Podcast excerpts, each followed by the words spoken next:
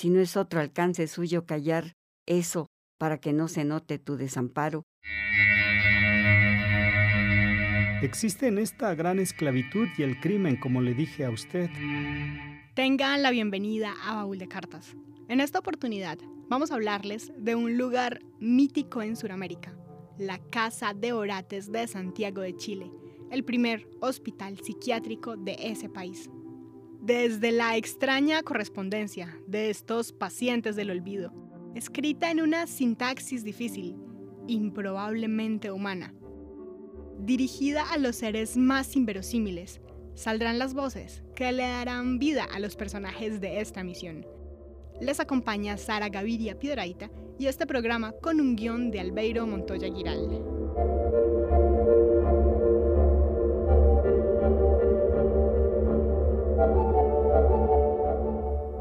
Este programa nos basaremos en el libro Cartas desde la Casa Orates, editado por Angélica Lavín, en el prólogo, Angélica nos dice, a fines del año 2000, buscaba con un colega unos documentos en la biblioteca del Instituto Psiquiátrico. Movidos por la curiosidad, empezamos a registrar unos cajones de un escritorio viejo, arrinconado al final de la sala. Ahí se encontraba una caja con forma de libro que llamó mi atención. Al abrirla, me topé con un montón de papeles amarillos escritos a mano. La primera hoja era una declaración de amor de un hombre que decía ser Héctor I, dirigida a la mujer del presidente de la República. Recién entonces, con el interés que despierta la correspondencia ajena, me di cuenta que eran cartas escritas por pacientes de la antigua Casa Orates. Evidente que los destinatarios de estas cartas nunca las recibieron.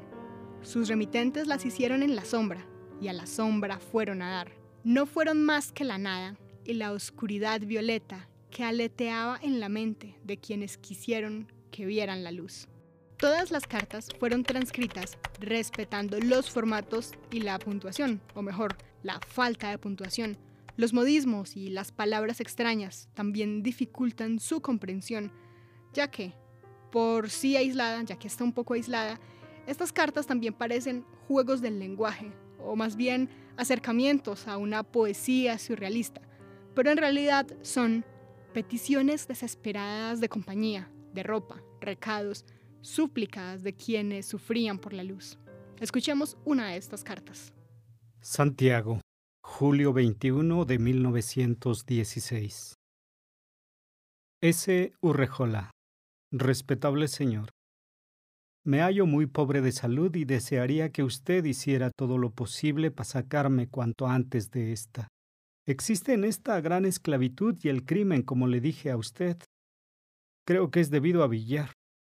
Y se supone o creo que le han presentado sumarios falsos al presidente de la República. Y no solamente sumarios falsos, y creo que tienen hombres honrados muertos en el juzgado del crimen. Y debido a esto, Creo que me tienen a mí para sacrificarme, para así librarse o alargar la vida.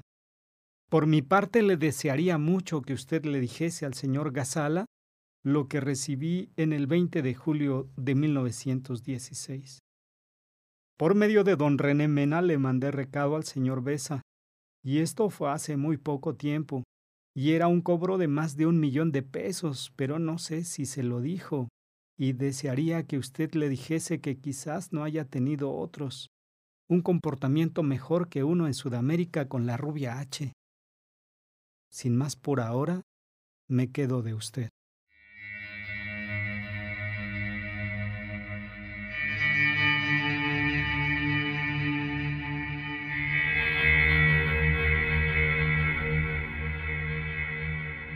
Hay mucha oscuridad en esta carta.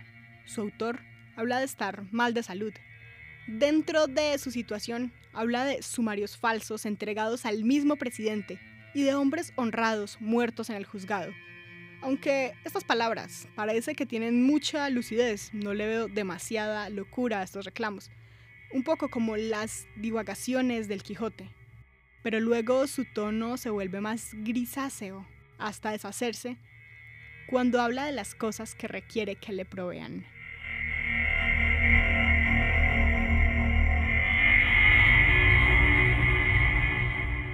Esta persona, como todas las recluidas en esta casa, nos hace pensar en la vieja pregunta de si la locura es una enfermedad metafísica, es decir, del espíritu, o si se trata de una enfermedad que se puede curar, o si simplemente no se trata de ninguna enfermedad.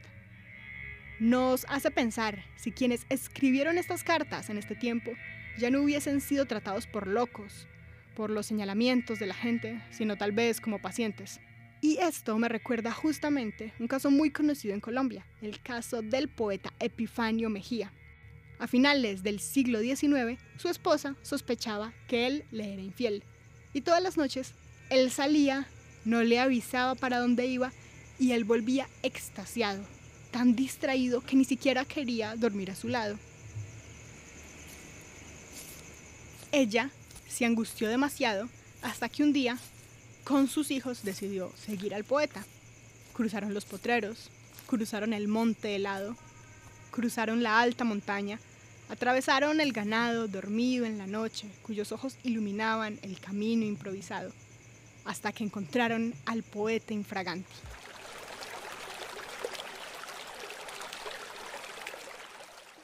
El poeta sí le era infiel a la mujer, pero le era infiel con el río. Estaba arrodillado a la orilla, proclamándole palabras de amor a la corriente. Lo siguieron varias noches para corroborar esta actitud y cada vez lo encontraban reincidiendo. Acudieron a la iglesia, a la alcaldía, al hospital y todos estos organismos dictaminaron lo mismo. Lo hemos perdido, ha adquirido la locura y ha manchado su alma era el primer loco oficial de Medellín. Con él inauguraron el clásico manicomio de Aranjuez. Lo recluyeron por 34 años. Perdió su vida y su juventud. Su familia lo abandonó. Algunos pocos amigos lo visitaron hasta el final. Les parecía sensato lo que decía, el buen hombre, tan parecido a otro famoso loco, Holderin, que decía bellas palabras sobre el arte y la poesía. Cuando murió, se dieron cuenta que todo ese encierro se hubiese evitado si al poeta simplemente le hubieran dado ciertas pastillas. El loco no era tan loco, simplemente sufría de un problema de circulación en la sangre. Aunque los casos son muy distintos y pertenecen a geografías diferentes, la escritura es muy similar. Nos podemos dar cuenta en esta carta firmada por Elena Alfaro. Carlos, escríbele a Ramón, aunque le hayan escrito una que ya le mandé, aceptando la contestación sobre su viaje y diciéndole que no lo dejé por cuentos, que todo no ha de ser trabajar, que se desprenda para pasear unos días. Y que en caso de que no venga, no le haga caso a la corte, porque por mentira se puede meter, pero por derecho en la ley, no, que por derecho en la ley lo tiene todo su dueño, y que en tal caso que no venga, me escriba un rótulo con mi nombre como corresponde. Tránsito Silva de Valenzuela, Oliva, 9041. Los ministros dicen que desenlazan el pleito para terminarla con que mi pariente ponga un dedo para escribirme un sobre en el giro de 40 pesos, que siendo todos los meses es importante que no sea extraviado y que lo reciba la mujer legítima y no quede extraviado como estaba para pagar espías cuando ellos no terminan ni tampoco en el banco, sino cuando socorren a la mujer legítima en la pasada con ese giro en su mano para dignarse oficiar en contra del médico de la puerta. Y que no sea un hermano, un brutal que preste la plata de una hermana cuando la ley se la da y sin vuelta, y ni por esta, ni por esto, y ni por esto otro, que le escriba a la Julia Mueva y tú a Ramón a un tiempo, que le ponga no deje de venir, querida prima, estamos esperando para ir a la estación que viene por Olivos 9041. Que aproveche estas circunstancias de escribir, las deja el Señor hasta en los salteadores para asegurarse cuando rinde la luz. Si no es otro alcance suyo callar eso para que no se note tu desamparo y que tu hermana lo hace todo y tú estás muy tranquilo. Menos me roban mis cartas el enemigo. Te mando un sobre con el rótulo escrito con mi nombre. No tienes para qué hacer dientes si no quieres escribir, ni para qué fijarte tanto en letra con una firma que pongas a una hermana de cualquier alaya, que sea es más aprovechada porque son las tapadas en estos casos y no la exhibición. No dejes de echarle un buzón en cuanto llegue mi papel. Por si no me escribiera tu hermana, te mando redacción a la vuelta del papel. Con que pongas tránsito, te remito diez o cinco pesos, y tu firma la puedes hacer, y es más larga que dientes con extraños. Si te das a escribir como corresponda, tengo mucho que comunicarte, hasta el sobre te mandé. Elena Alfaro.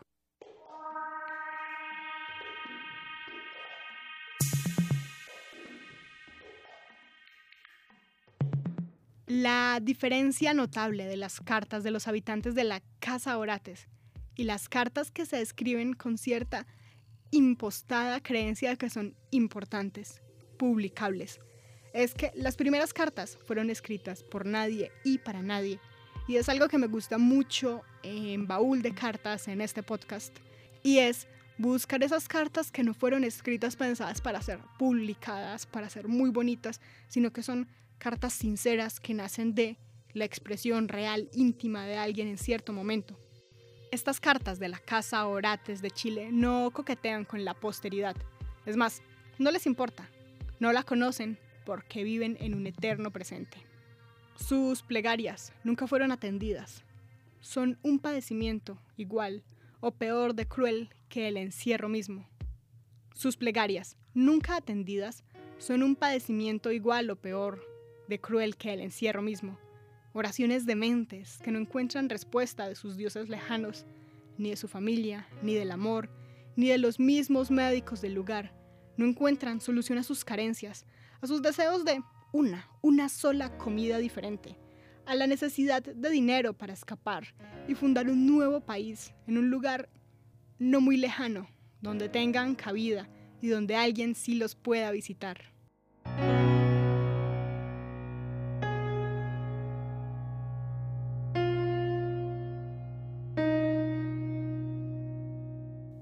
Escuchemos a continuación una mujer valiente hablar de frente al gobierno de su país.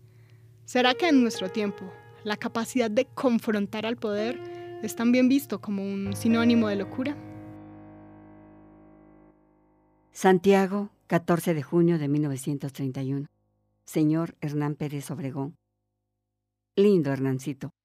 He gozado todo el día con el descubrimiento, no dejándome antes de proseguir mis estudios geométricos con el objeto de lo que en un instante con la transfusión mental me transportan a tu categoría, hermoso mío. ¡Qué maravilloso eres! ¿Cómo no vas a poder así darle vida a los muertos y sanar a los enfermos? Esta mañana hablé con el doctor Letelier y le mostré la carta del doctor Carlos Vicuña Fuentes y la suya de la misma fecha. Quería dejarla del doctor Carlos en el... pero yo le dije que tenía que salir hoy. Y salió, pero después el mismo doctor Carlos se la podía proporcionar. Entre las ocho cartas que mandé ayer iba la del señor comunista, que no le sé el nombre, y la de Nene Calderón. Y el sobre se me fue sin nombre y con las cartas adentro. ¿Qué paradero irán a tener?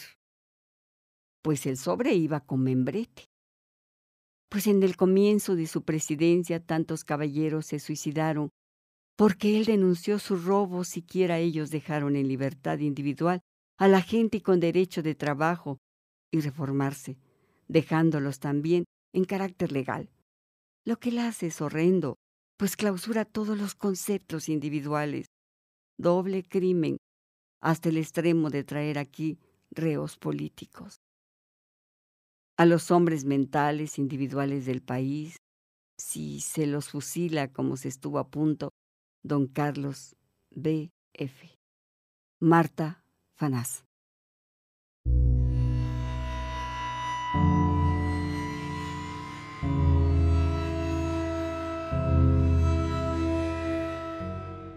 Tal vez la incomunicación sea un agravante de la soledad la de esa soledad que es también el dejar a la persona encerrada en sí misma, al no poder hablar, al no intentarlo fallidamente. Aumenta la sensación de aislamiento y termina y desaparece la propia estima.